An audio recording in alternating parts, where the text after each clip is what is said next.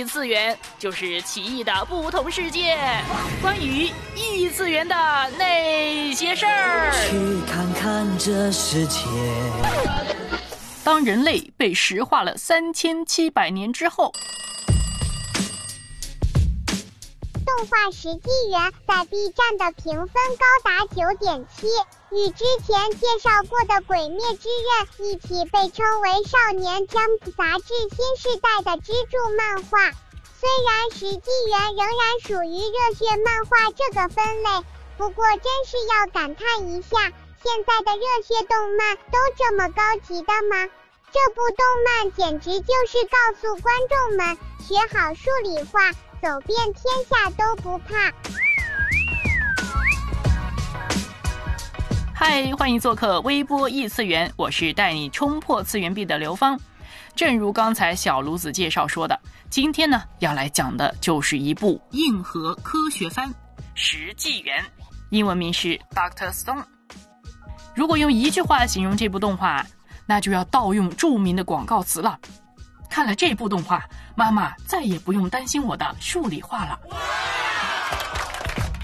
其实刚开始看《石纪元》的时候呢，我还被这个设定雷了一把，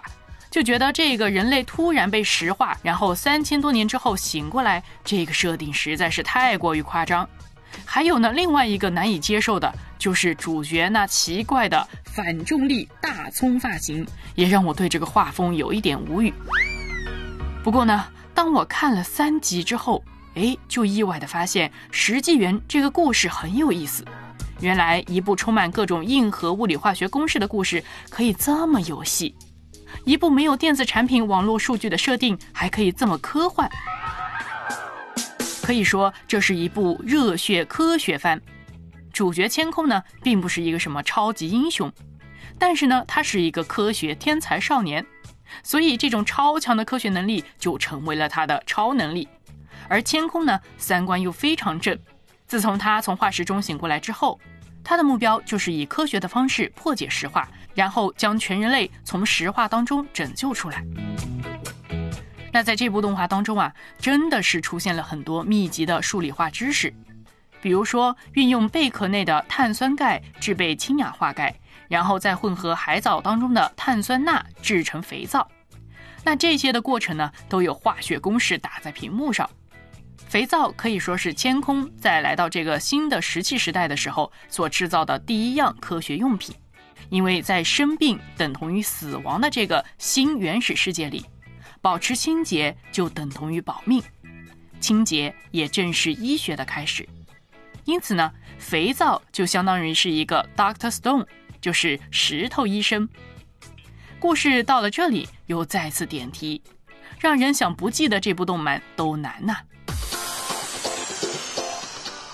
那么，除了科学就是武器，知识就是力量，成为了一个漫画燃点之外，那么刚才也提到，主角科学家千空，他的三观是非常正的，就是因为他表现出对每个人的生命的尊重。千空对于科学的追求，不是为了凌驾于人之上，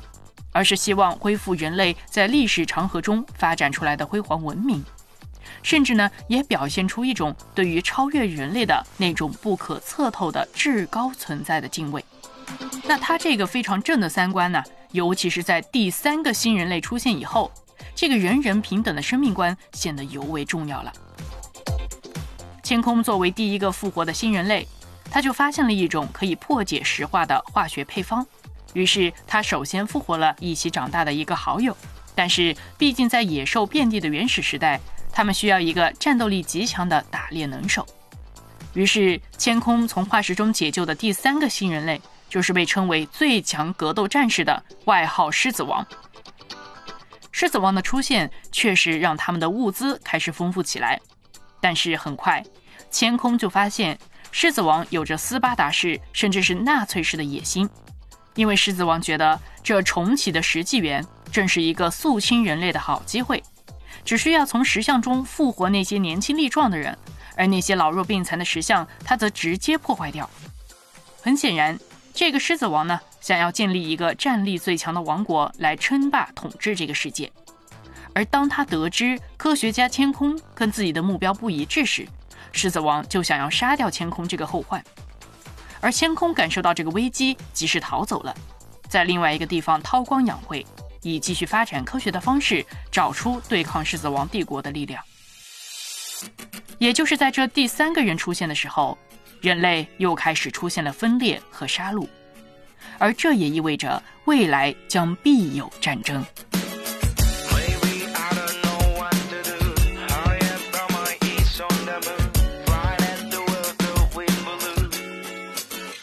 手のひらに溢れてく情熱が目を覚ますさまよってるだけの This world 一つだけ光る君のビュー は錆びたナイフなんかじゃさせない I am burning like a fire going 心に矢を放たれた瞬間まとわりつく雑音が弾けた Everything was different for that moment no If I don't try I'll never know なぜ花は咲くのだ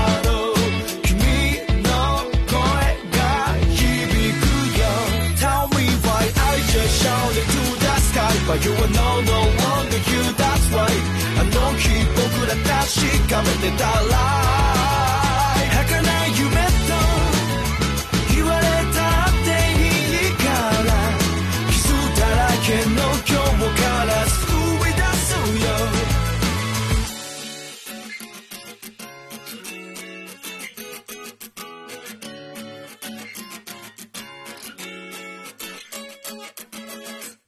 出炉。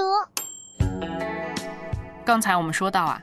在《石纪元》这部动画中，第三个新人类就是外号“狮子王”的这个人出现的时候啊，人类的纷争就开始了。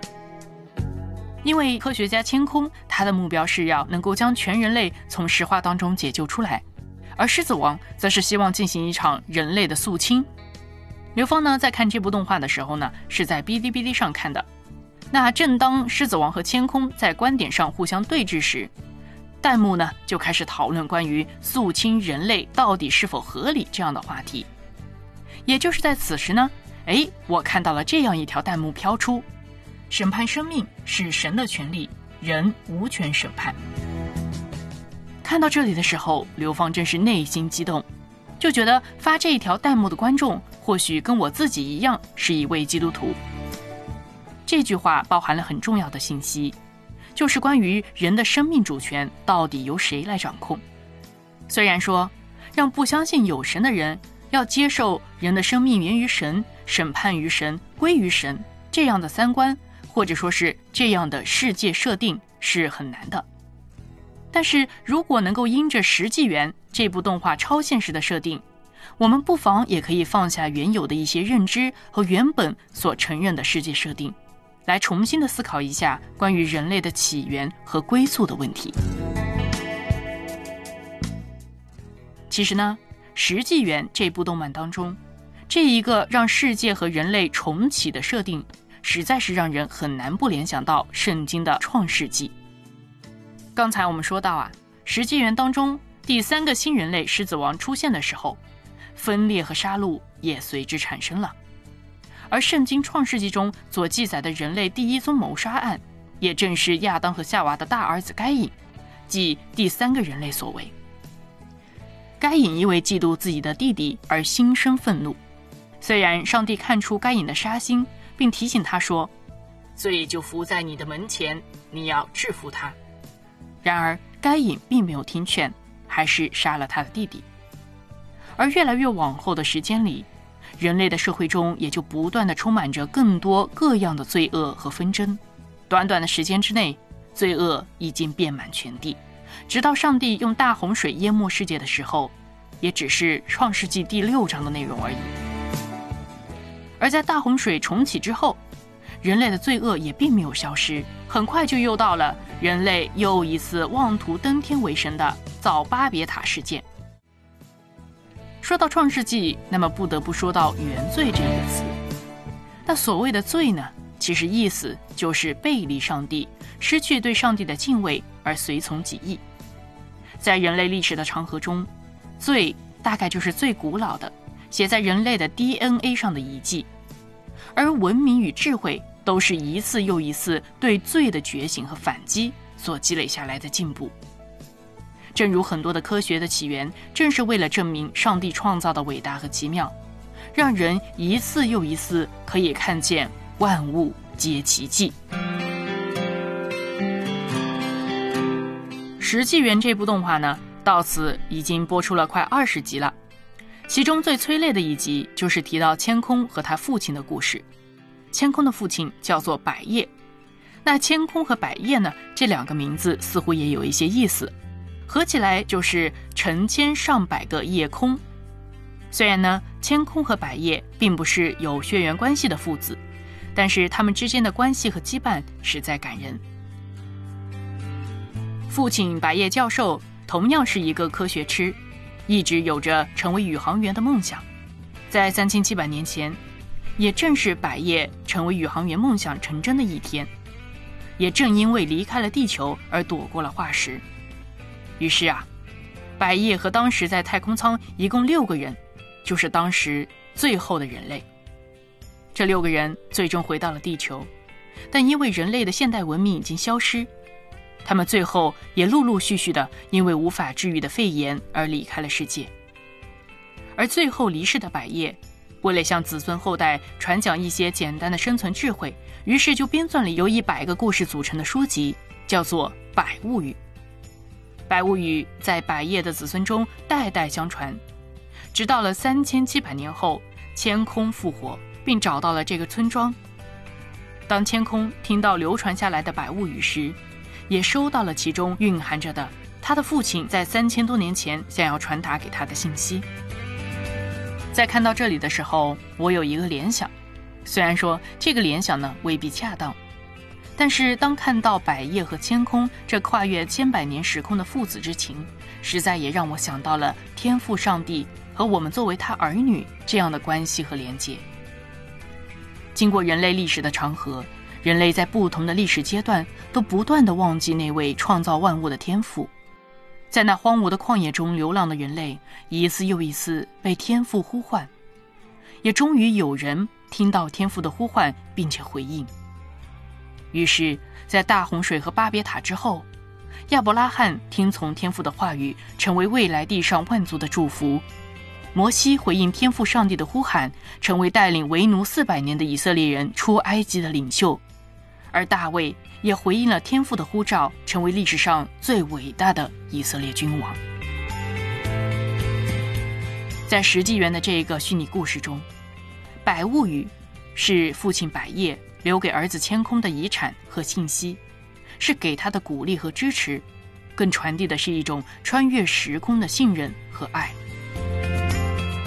天赋上帝也不断的通过他留下的话语，穿越时空的呼唤我们。在向我们传达他要告诉我们的信息。天赋的这话语所集成的，就是圣经。而今这位天父仍然活着，在高天之上坐着为王。他也同样希望我们能够接受他向我们传达的话语和信息，希望我们能够认识他，并且知道他对我们那跨越千万年不变的永恒的爱。我们的父，